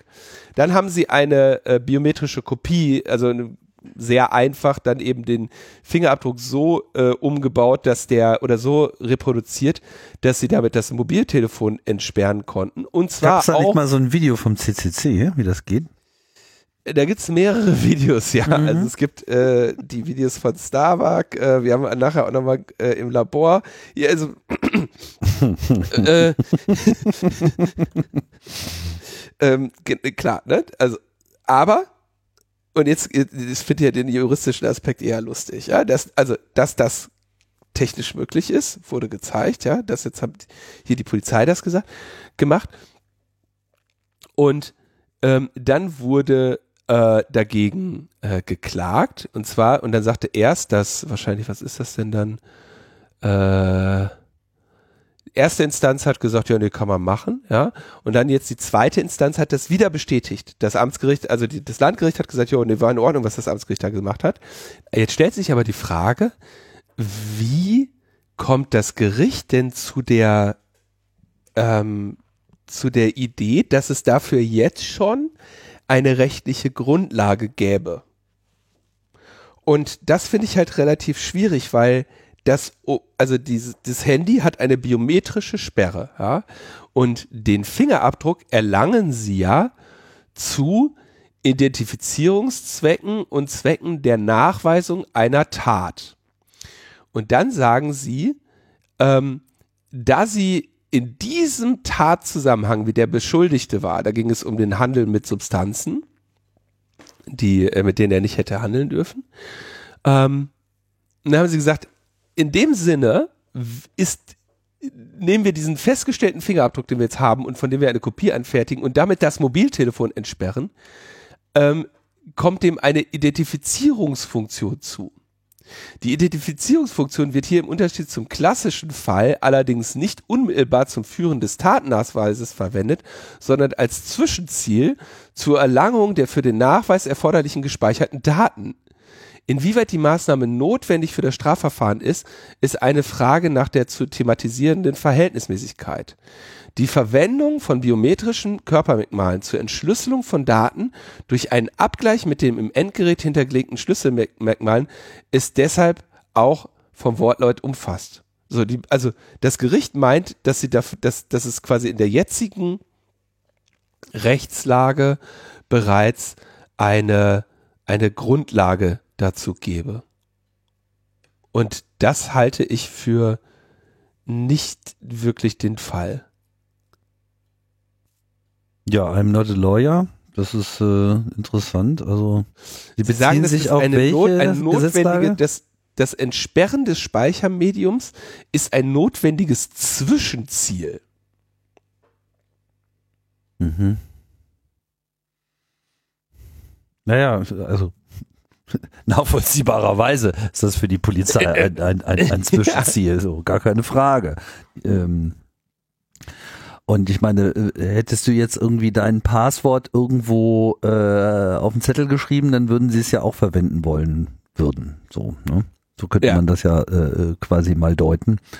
Also das, ich meine, das, zeigt generell natürlich jetzt äh, so ein bisschen natürlich auch das Risikofeld auf, was halt biometrische Erkennungsmerkmale machen. Die sind alleine jetzt erstmal äh, nicht unbedingt etwas, was die, die, die Sachen sicherer macht, sondern erstmal praktischer. Ne? Es ist ja vor allem, ähm, also äh, dein Telefon mit dem Fingerabdruck zu entsperren und oder mit dem Gesicht ist ja eher eine Funktion, die dich dazu bringen soll, überhaupt Passwörter zu benutzen.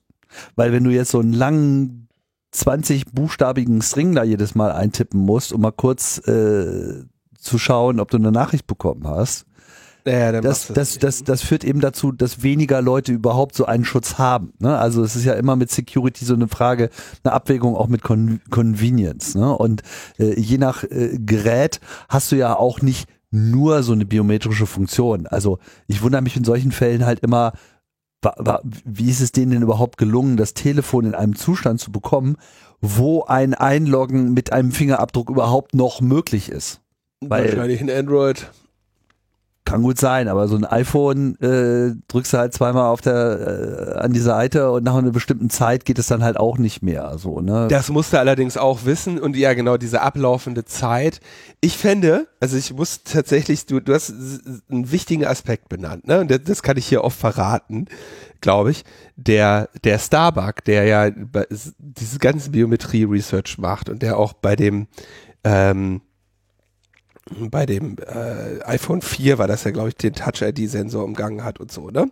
Mhm. Der nutzt diese Funktionalität aus genau dem Grund auch, ne? Also er nutzt die biometrische, biometrische Identifikation, weil er dadurch einen längeres, längeren PIN-Code auf seinem Telefon haben kann. Was ich aber gerne hätte, wären Techniken, und ich hoffe, dass die jetzt endlich in Reaktion auf dieses Urteil mal kommen, wo man sagt, okay, pass auf, entweder du entsperrst dieses Telefon mit dem ganz langen Passwort, ne? Mhm. Oder ich kriege ein biometrisches Merkmal von dir und da musst du nur vier Ziffern eingeben zum Beispiel. Ähm, und davor hast du dann drei Versuche, sonst geht's wieder zurück auf, das, auf den langen Weg. Mhm. Also das Biometrie, der Weg wird zu einem kürzeren ähm, also dass du noch so, so, so ein Second Fence hast sozusagen. Genau, so, also Biometrie als, als ein zweiter Faktor, der mir, der mir, äh, oder ja, als ein, ein halber Faktor, der mir sagt, der sagt, okay, pass auf, du musst nicht den langen Code eingeben, sondern ich habe ja schon mal, die erste Hürde hast du genommen und dann würde ich gerne einstellen können, das gilt für, sagen wir mal, drei Stunden. Drei Stunden ist die Zeit, äh, die ich der Polizei jetzt nicht zutrauen würde, äh, äh, mein, mein Fingerabdruck äh, ordentlich zu, ähm, naja. zu, zu, zu klonen. Ne? Ähm, oder äh, jetzt kommt natürlich noch viel erschwerenderes Problem hinzu, ja, was nämlich hier noch gar nicht so richtig berücksichtigt ist. Die meisten Telefone heute oder viele Telefone heute, zum Beispiel iPhones, haben ja gar keinen Fingerabdrucksensor mehr. Die haben äh, Gesichterkennung. Und ähm, da gibt's dieses wunderschöne Feature, die funktioniert nur, wenn du, du auch wirklich hinschaust. Das heißt, man muss sich echt mal antrainieren, dass wenn einem jemand ein Telefon vors Gesicht hält, dass man da nicht hinguckt. Ne? Mhm. Was ähm, ich glaube sehr schwierig ist im Fall der Fälle. Ja, also so ein Oh, Telefon, guck mal, was ist das denn? Und du guckst da kurz hin und das Ding ist entsperrt.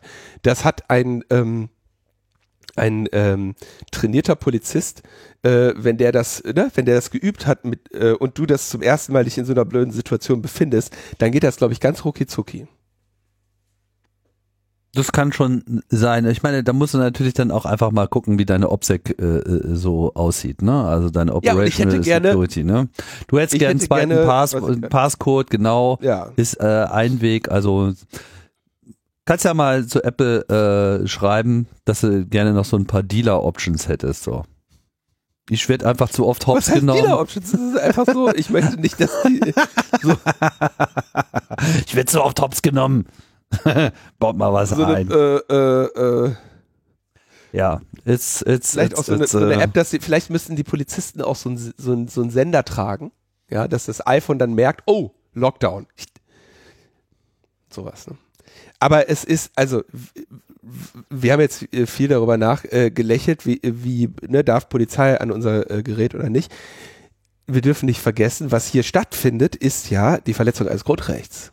Nämlich die, das Grundrecht auf die Vertraulichkeit und Integrität informationstechnischer Systeme. Das heißt, hier ist die, hat die Polizei das Mittel der ähm, erkennungsdienstlichen Behandlung missbraucht, um die Grundrechte dieses ähm, beschuldigten Menschen zu verletzen und zwar erheblich.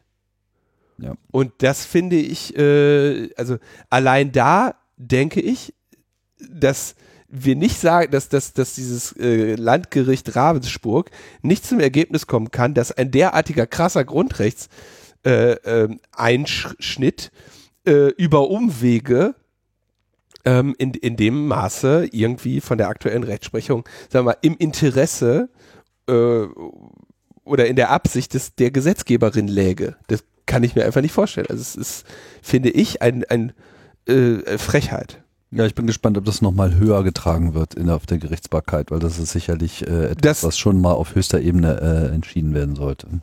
Das sollte sicherlich auf höchster Ebene entschieden werden und dann wissen wir auch, was egal wie die Entscheidung ist oder wenn die Entscheidung dem entgegensteht, dann wissen wir schon, was, äh, was aus dem Innenministerium als nächstes kommt. Ne? Mhm. Ja. Äh, kommen wir zu den Kurzmeldungen. Ähm, Radio Dreieckland wehrt sich. Ich weiß gar nicht, ob ich, ich glaube, das hatte ich, äh, hatten wir hier schon ähm, erwähnt, dass die sich gegen diese völlig beknackte äh, Razzia, die da bei Ihnen im Hause stattgefunden hat, äh, Hausdurchsuchungen in den Redaktionsräumen wegen eines Links, äh, dass die sich das nicht gefallen lassen und da mit der Hilfe der Gesellschaft für Freiheitsrechte auch gegen vorgehen. Äh, völliger, äh, also haben wir jetzt öfter gesagt, da, also da, da gibt's jetzt den Auftakt, gehen sie gegen vor und setzen sich zur Wehr. Ähm, und dann gibt's noch eine, ja, im weitesten Sinne ist äh, eine, eine, eine relativ wichtige angekündigte ähm, Gesetzesänderung. Und zwar haben wir hier das, normalerweise würden wir es vielleicht hier gar nicht behandeln, aber weil es im, im Rahmen der Diskussion um die Chatkontrolle öfter mal Thema war, ähm, es gab eine Veränderung der, bei der, von der Großen Koalition am Paragraph 184b des Strafgesetzbuches.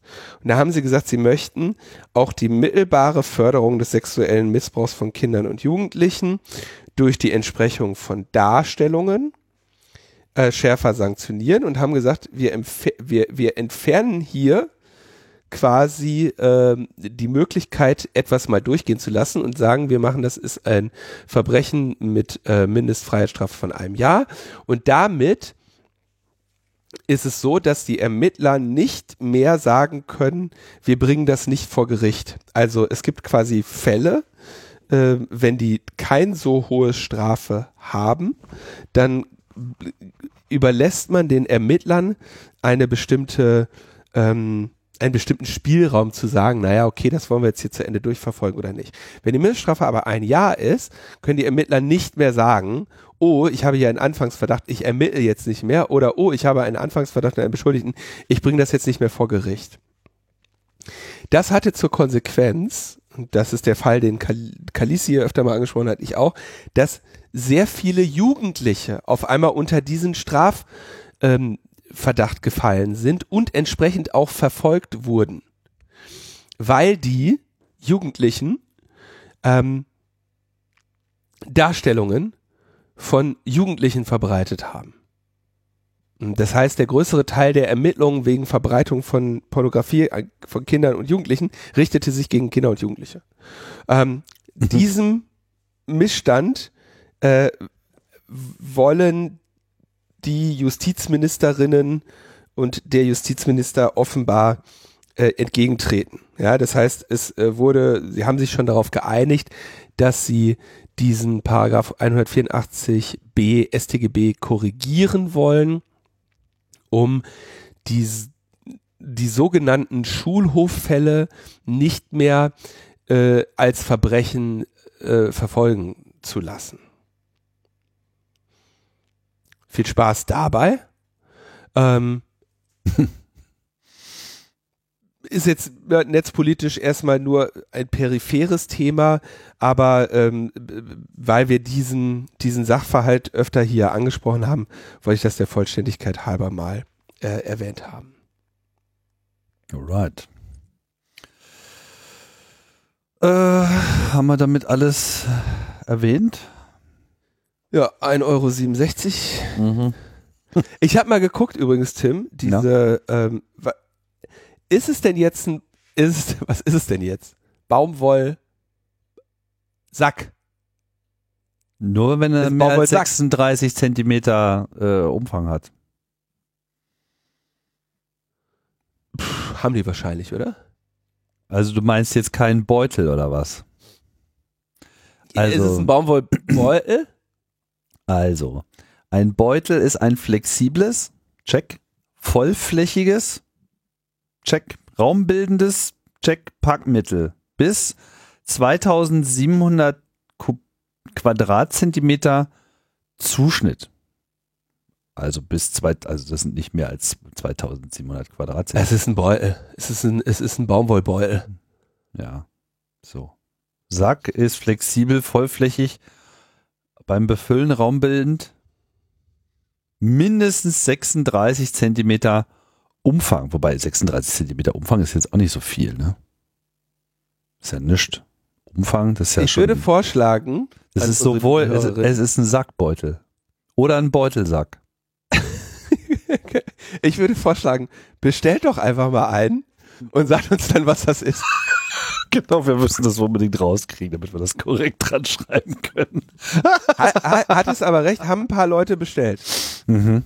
Bei Weitem nicht so viele wie, ähm, das angemessen wäre. bei, bei Weitem nicht so viele, wie es angemessen wäre. Mhm. Und denkt dran, ihr müsst den ja auch befüllen, um dann den Umfang zu messen.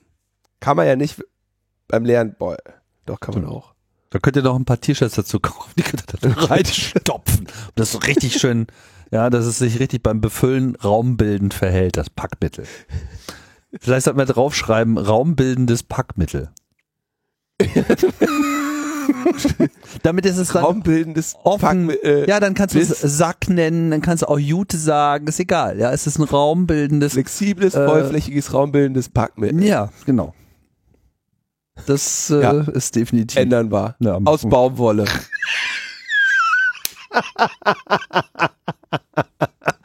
Exactly. In Klammern, im Volksmund Jutebeutel. Können wir eigentlich machen, oder? Können wir da, äh, kann man da mal schnell umbenennen? Klar, Ja, dann machen wir das noch. bin schon unterwegs. Okay. Okay.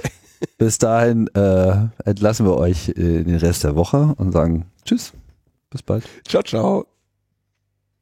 Ja, meine lieben, sehr geehrten Damen und Herren, Tatsache ist nun mal, die wirklich komischen Dinge kann man sich nun mal nicht ausdenken, sondern die schreibt das Leben. Ich habe hier einen Text.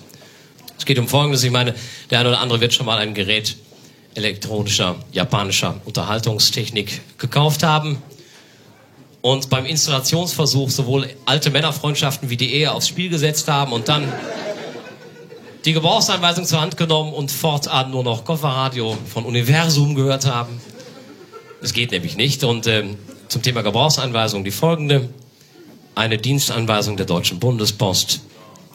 Die klingt so. In Dienstanfängerkreisen kommen immer wieder Verwechslungen der Begriffe Wertsack, Wertbeutel, Versackbeutel und Wertpaketsack vor. Um diesem Übel abzuhelfen, ist das folgende Merkblatt dem Paragraph 49 der ADA vorzuheften. Der Wertsack ist ein Beutel, der aufgrund seiner besonderen Verwendung im Postbeförderungsdienst nicht Wertbeutel, sondern Wertsack genannt wird weil sein Inhalt aus mehreren Wertbeuteln besteht, die in den Wertsack nicht verbeutelt, sondern versackt werden. Das ändert aber nichts an der Tatsache, dass die zur Bezeichnung des Wertsacks verwendete Wertbeutelfahne auch bei einem Wertsack mit Wertbeutelfahne bezeichnet wird und nicht mit Wertsack, Wertsackbeutel oder Wertbeutelsackfahne. Kleine Steigerung jetzt. Sollte es sich bei der Inhaltsfeststellung eines Wertsackes herausstellen, dass ein in einen Wertsack versackter Versackbeutel statt im Wertsack in einem der im Wertsack versackten Wertbeutel hätte versackt werden müssen, so ist die in Frage kommende Versackstelle unverzüglich zu benachrichtigen. Jetzt ein ganz zentraler Satz für den maskulinen Teil des Publikums. Nach seiner Entleerung wird der Wertsack wieder zu einem Beutel. Und er ist auch bei der Beutelzählung nicht als Sack, sondern als Beutel zu zählen. Bei einem im Ladezettel mit dem Vermerk Wertsack eingetragenen Beutel handelt es sich jedoch nicht um einen Wertsack, wäre zu einfach, sondern um einen Wertpaketsack. Weil ein Wertsack im Ladezettel nicht als solcher bezeichnet wird, sondern lediglich durch den Vermerk versackt darauf hingewiesen wird, dass es sich bei dem versackten Wertbeutel um einen Wertsack und nicht um einen ausdrücklich mit Wertsack bezeichneten Wertpaketsack handelt. Ich finde, das ist transparent und luzid bis hierhin.